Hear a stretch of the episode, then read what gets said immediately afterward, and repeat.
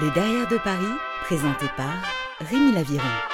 Un podcast curieux mais pas voyeur qui s'intéresse à la face cachée des artistes, fêtards et mondains parisiens. Et dans ce sixième épisode, je suis convié à découvrir la boutique de Martine et JP Métamorphose. Mais ne leur parlez pas de sex shop, c'est tout autre chose. Enfin, j'irai à la rencontre de Mehdi Daoud, fêtard parisien et surtout un brillant joaillier. Bienvenue dans le Derrière de Paris.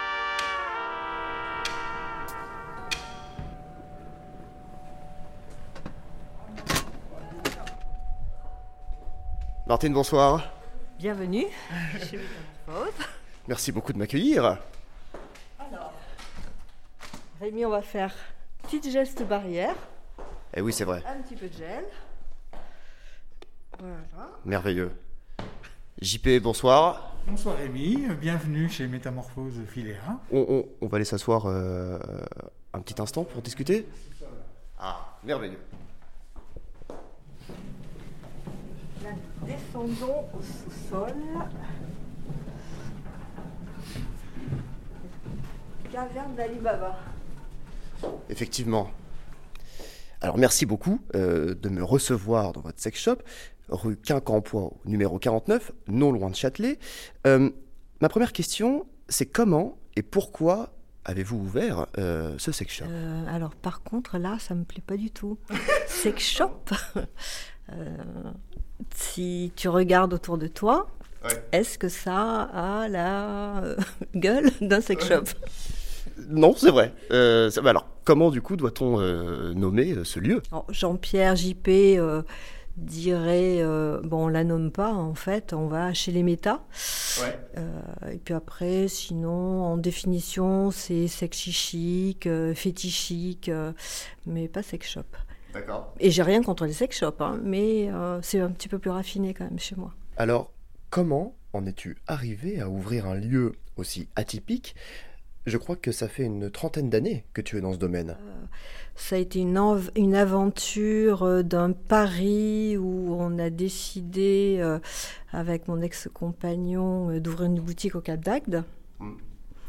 Euh, et puis, euh, 15 ans après, on a dû ouvrir Paris, puisque ça fait maintenant 22 ans, ça fera Ok. 22 ans au mois de février que cette boutique existe à Paris. Le pari du Cap d'Agde, en fait, c'était d'habiller les naturistes.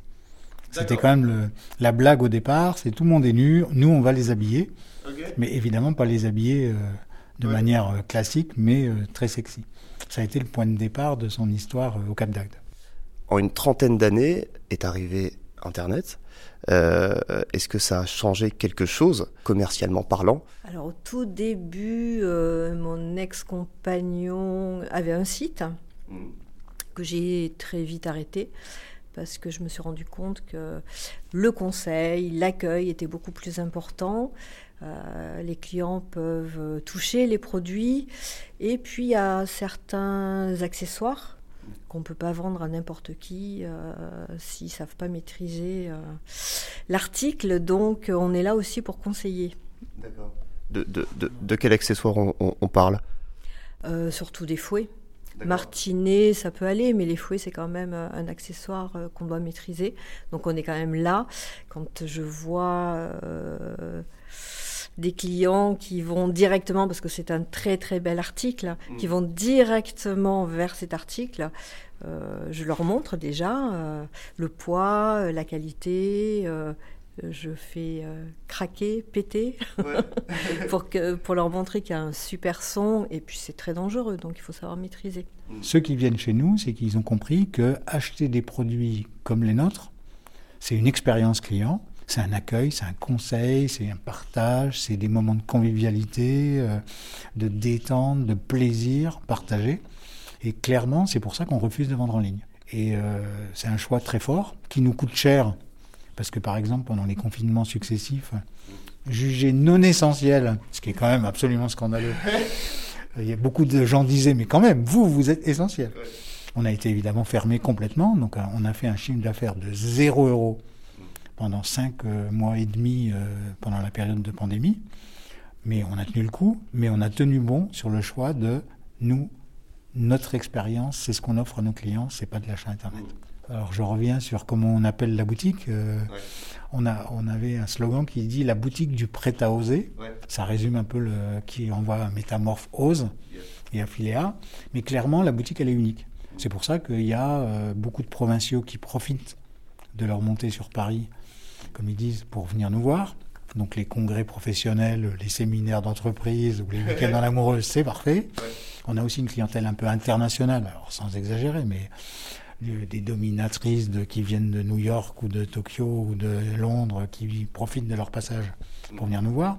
Donc on a une clientèle très large, bien parce qu'on est réellement unique entre le cadre qu'on a et les produits qu'on propose et puis la manière dont on chouchoute les clientes et les clients, euh, c'est nulle part ailleurs. Alors, quels produits proposez-vous euh, dans ce si beau lieu? Il y a beaucoup d'accessoires, euh, fétiches, euh, il y a des, robes fétiches, il y a des robes glamour, des chaussures. En fait, on ne cible pas qu'une clientèle. Avant, j'habillais beaucoup les libertines. Maintenant, c'est aussi bien les, fétichistes pardon, que les libertines, que la petite euh, dame du quartier qui a envie de venir euh, s'acheter une paire de bas ou une paire de chaussures. C'est très très varié. On travaille avec des gens de spectacle. Mhm. On a beaucoup de magazines qui viennent euh, faire des shootings, donc on fait des prêts. Euh, pour la presse. Euh, on fait. Euh, on travaille beaucoup. les, les, filles de joie, les filles de joie qui font du, des shows burlesques. On travaille ou des, des, écoles de pole dance qui nous envoient leurs élèves pour leurs chaussures, ou des gens du spectacle. Et puis on a aussi une clientèle de travestis mmh. qui vont venir évidemment choisir leur tenue féminine dans un lieu discret où ils sont accompagnés. Et d'ailleurs, Martine a un vrai talent pour jouer à la poupée. Avec les messieurs, ce qu'ils apprécient en général plutôt bien. Justement, quel est euh, votre domaine de prédilection, euh, entre guillemets, à chacun? Jean-Pierre est très fétichiste des pieds, donc il préfère s'occuper euh, des pieds de ses dames plutôt que les pieds des messieurs. Et moi j'aime bien, comme dit Jean-Pierre, jouer à la poupée, donc c'est plutôt je vais conseiller aux messieurs quand ils ont envie de venir se travestir, ou euh, à une jeune femme quand c'est la première fois. Euh, il faut que ce soit sexy, mais pas trop, faut pas choquer. Donc on est là aussi pour, pour les aider à passer un cap, mmh. mais euh, sans que ça puisse choquer leur partenaire. Euh, pour qu'il y ait ce petit déclic euh, de jeu mmh. et qu'ils reviennent à deux. Mmh. Parce qu'effectivement, ce que nous avons conseillé, et en règle générale, c'est quand même du bon conseil, les gens reviennent. Et il y a beaucoup, beaucoup de gens qui qui ont une révélation quand ils mettent les pieds dans la boutique pour la première ah fois. Oui, alors moi j'avoue qu'effectivement, étant fétichiste des pieds, des talons, euh, je, je, fais essayer les chaussures aux clientes. Oui. J'insiste, j'insiste. Je m'occupe aussi des messieurs, euh, mais pas de la même manière, mais d'une manière qui est vraiment unique, où effectivement, je pense qu'il n'y a pas d'autres boutiques de chaussures dans Paris où où euh, elles essayent les chaussures, euh, les pieds posés sur mes cuisses euh, ou les talons posés sur mes cuisses, éventuellement avec le consentement des unes et des autres, un petit massage de pieds en, en, cerise sur le gâteau. Et bon, on ne le cache pas, c'est assumé et connu. D'ailleurs, souvent, c'est est-ce que je peux prendre une photo Ou le mari qui dit est-ce que je peux prendre la photo de ma femme en train de se faire, de faire essayer les chaussures Donc j'ai un vrai plaisir. Moi, j'ai une sorte d'adoration de la femme dans toute sa dans toute sa force, dans toute sa beauté, dans toute son esthétique, dans toute sa personnalité. Et c'est vrai que aider une femme à être euh, à se sentir belle en, la conseillant, en l'aidant à s'habiller ou à se déshabiller, etc. C'est un vrai c'est un vrai bonheur. C'est un vrai bonheur et je pense que les clientes apprécient aussi d'avoir le regard masculin, mm. Autre que leur conjoint évidemment, mm. parce que c'est aussi un quelque chose qui va leur dire euh, ouais ça, ça, ça, vous va, etc. Mais alors moi, euh, si j'arrive chez vous pour la première fois, qu'est-ce que vous me conseilleriez pour trouver mon bonheur? Alors tout dépend. Euh, vous êtes venu chercher quoi en fait? Votre bonheur c'est quoi? C'est plutôt euh, vestimentaire, c'est plutôt accessoire? Donc déjà c'est le genre de questions qu'on va vous poser, qu'on va te poser, qu'on va leur poser. Et en fonction de ça, on va pouvoir orienter sur le bon accessoire ou sur la tenue. Mhm. Déjà notre premier critère c'est on voit assez vite si les gens connaissent la boutique ou pas. Et donc autant on a une clientèle fidèle, autant on a aussi presque tous les jours des gens qui découvrent la boutique. Et en particulier, comme on communique beaucoup sur Internet, on nous trouve facilement sur Google et du coup, il y a des gens qui découvrent. Plus le bouche à oreille, etc. Donc les gens qui nous disent, mais comment ça se fait qu'il faut sonner? C'est un coffre, c'est un coffre-fort ici, euh, ou des gens qui savent même pas qu'il y a le sous-sol. Enfin bon, ils s'extasient au rez-de-chaussée déjà. Donc là, on dit c'est bien parti. Bon, maintenant on va vous, maintenant on va vous emmener dans la boutique. Bon, donc premier, première chose, c'est est-ce que vous connaissez ou pas? D'une manière générale, s'ils connaissent pas, on leur fait ce qu'on appelle la visite guidée. On fait tout le tour en expliquant euh, ça c'est ça, voilà, là c'est telle marque, là c'est telle marque, là c'est tel type de vêtements, pour qu'ils puissent se situer, se repérer dans notre caverne d'Alibaba qui est quand même assez grande et assez riche en, produits. Et puis ensuite, très vite, ce que vient de faire Martine, on essaye de faire dire aux gens dans quelles occasions, est-ce qu'ils vont sortir en club libertin? Est-ce qu'ils vont à une soirée fétiche où il y a un dress code?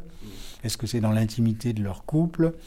Euh, rien que ça, ça nous permet de dire, bon, ça c'est plutôt des robes sexy, ça c'est plutôt des matières euh, style vinyle, euh, latex, etc.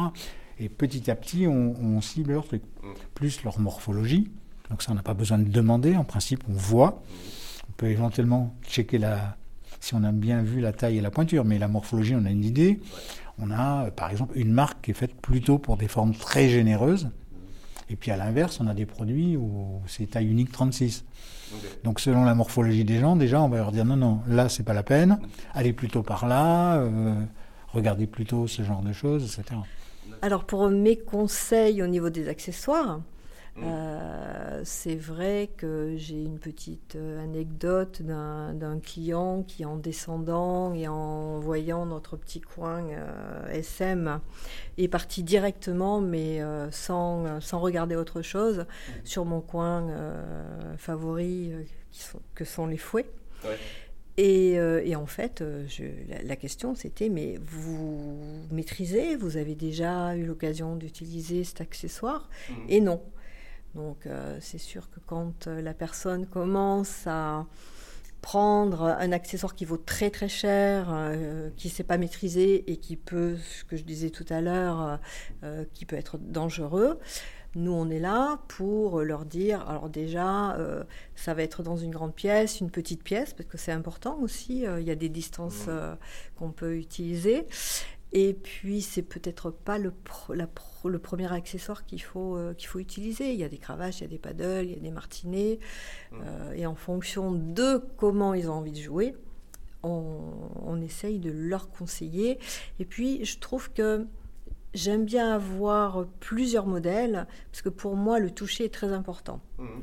Donc quand j'ai plusieurs modèles, euh, c'est c'est pas le client qui choisit euh, le, le, fouet ou le, le, martinet ou la cravache. En fait, en fait c'est plutôt l'accessoire qui choisit ah le client et, on, et, et, tout de suite on sent s'il est fait pour, pour nous ou pas. Donc euh, moi j'aime bien avoir plusieurs martinets, j'aime bien avoir plusieurs cravaches parce que parmi ces cravaches-là, il y en a une qui va mmh. être euh, l'idéal mmh. pour, euh, pour la personne. Et je vais leur parler de, du bruit, parce que c'est très important. Je vais leur parler des marques que ça va faire en mmh. fonction de si on l'utilise doucement ou un petit peu plus fort. Donc, c'est pour ça qu'on est là aussi pour conseiller. Puis on fait psy en même temps. ah oui Ouais, ouais, bah oui, ouais, ouais. Et finalement, contrairement aux apparences, on aide les gens à être raisonnables. Eh bien, merci beaucoup, euh, Martine et JP, pour cet échange. Je vais aller me dégourdir les jambes dans votre merveilleux quartier. J'ai Mehdi Daoud, joaillier, qui m'attend dans un bar pas très loin. Encore merci à vous deux. Mais merci à toi d'être venu chez nous, nous voir. C'est toujours un plaisir pour nous de recevoir. Merci.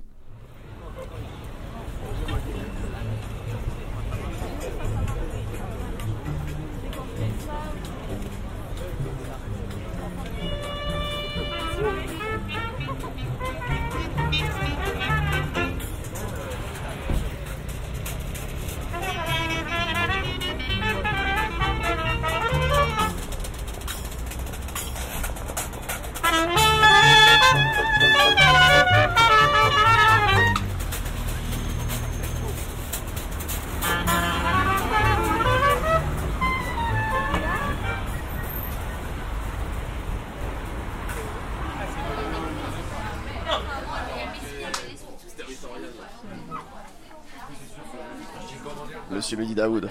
Bonjour monsieur. Comment ça va? Ça va et toi? Ça va très très bien. Euh, quel bonheur de te revoir. Euh, Merci. nous, on s'était croisés lors d'un de mes précédents épisodes où j'interviewais RVG, graffeur et photographe. Exact. T'es en fait euh, le propriétaire de la bijouterie où il s'est installé. Alors, avant de parler de ta facette de joaillier, commençons par tes débuts. Euh, tu as débuté sur Paris en tant qu'organisateur de soirées. Alors, c'est pas tout à fait ça, mais j'ai fait pas mal de choses. Et euh, donc, euh, parmi les choses que j'ai faites, j'ai été organisateur de soirées sur Paris. Euh, j'ai fait ça avec une bande de copains au début pour m'amuser. On a fait à des moments euh, quand même des gros events. On a fait le yo-yo, on a fait euh, la Nouba, on a fait, euh, on a fait le flow aussi. Donc euh, voilà, on s'est bien amusé. C'était plutôt cool. Et, euh, et puis surtout, on s'est bien amusé avec les potes. On s'est fait de grosses soirées. On en a gardé quelques séquelles, mais ça va, on s'en est sorti. C'était quel genre de soirée?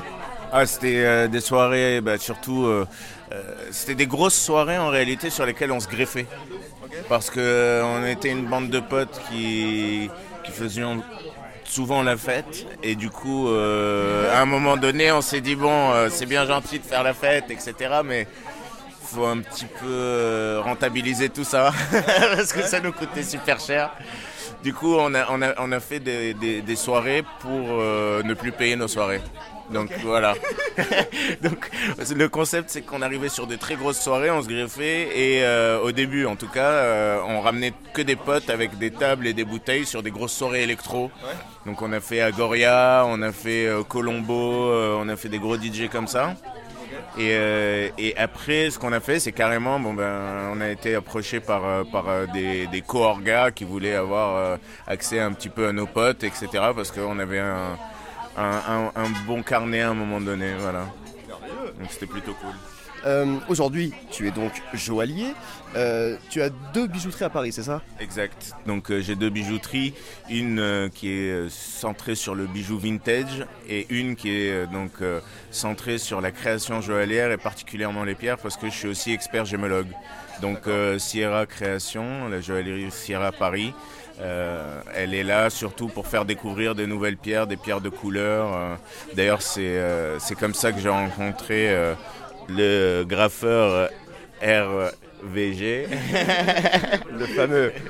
que j'ai rencontré à Bangkok à la base. Donc euh, voilà, euh, euh, je suis parti à un moment de Paris, je suis arrivé à Bangkok et les choses euh, classiques des toughers comme nous, c'est qu'on se croise et on se retrouve un petit peu partout. Donc je l'ai rencontré là-bas et on a tout de suite bien matché.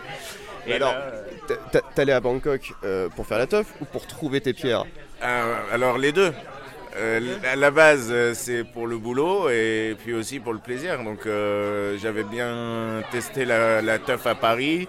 J'avais envie de changer un petit peu d'air et puis ensuite euh, changer un peu de pierre parce que avant je faisais beaucoup de diamants et Bangkok c'est la capitale de la pierre de couleur. Donc du coup euh, j'avais envie un peu de, de diversifier les plaisirs, de découvrir d'autres choses et puis aussi de découvrir un petit peu un autre continent. Voilà. Ça s'est passé comment d'ailleurs ta découverte euh, de Bangkok Euh, Comment on rentre dans ce milieu Comment on achète des pierres Alors c'est très simple, on se fait arnaquer pour commencer. Donc euh, moi j'ai un très beau métier, mais, euh, mais c'est un métier où on se fait beaucoup arnaquer au début. Donc comme, euh, comme je suis pas débutant, euh, je savais que j'allais me faire arnaquer, donc j'ai mis un budget d'arnaque. Donc j'ai accepté de, de- de me faire douiller jusqu'à une certaine mesure. Et, et ce que j'ai essayé de faire pour comprendre à quel point je me faisais arnaquer, simplement, c'est que euh, j'ai décidé de revendre à prix coûtant. Et euh, quand les gens voulaient pas me, revendre, me racheter au prix où j'avais acheté, je savais que j'avais acheté trop cher, mais ça je m'en doutais. Et puis en réalité, euh, je commençais à poser des bases de rachat par rapport au prix où j'arrivais concrètement à revendre. Donc euh, si tu as acheté un truc à, à 1000 balles et que tu n'arrives pas à le revendre à plus de 700 euros, c'est que bon, tu pas intérêt à acheter au-dessus de 500 quoi. Donc j'ai eu un, petit budget comme ça de, carottes et le jour où j'ai commencé à revendre des pierres à Bangkok sur place à d'autres euh, négociants comme moi, là j'ai compris que je commençais à être bien placé. Voilà. Toi, je crois que tu veux sortir un peu du concept euh, du manège à bijoux. Euh, quel genre du coup de création euh, tu veux mettre en avant? Alors, on veut mettre en, avant, ça c'est clair qu'on veut se, se, distinguer des autres et on veut un petit peu dépoussiérer la joaillerie parce que c'est un très beau métier mais qui qui cristallise un petit peu trop de, de, mammouth, on va dire. Donc nous, ce qu'on veut, c'est amener un petit coup de frais, ouvrir un peu euh, le domaine à plein de créateurs qui n'ont pas l'accès aujourd'hui, et aussi faire découvrir de nouvelles matières, et surtout avec des pierres qui sont euh, inconnues et des tailles qui sont aussi inconnues. Donc on veut vraiment, euh, moi je veux faire découvrir ma passion au maximum de personnes, et aussi la partager avec le maximum de personnes. Ouais tu veux intégrer, en fait, je crois, tes bijoux au milieu du street art. C'est ça.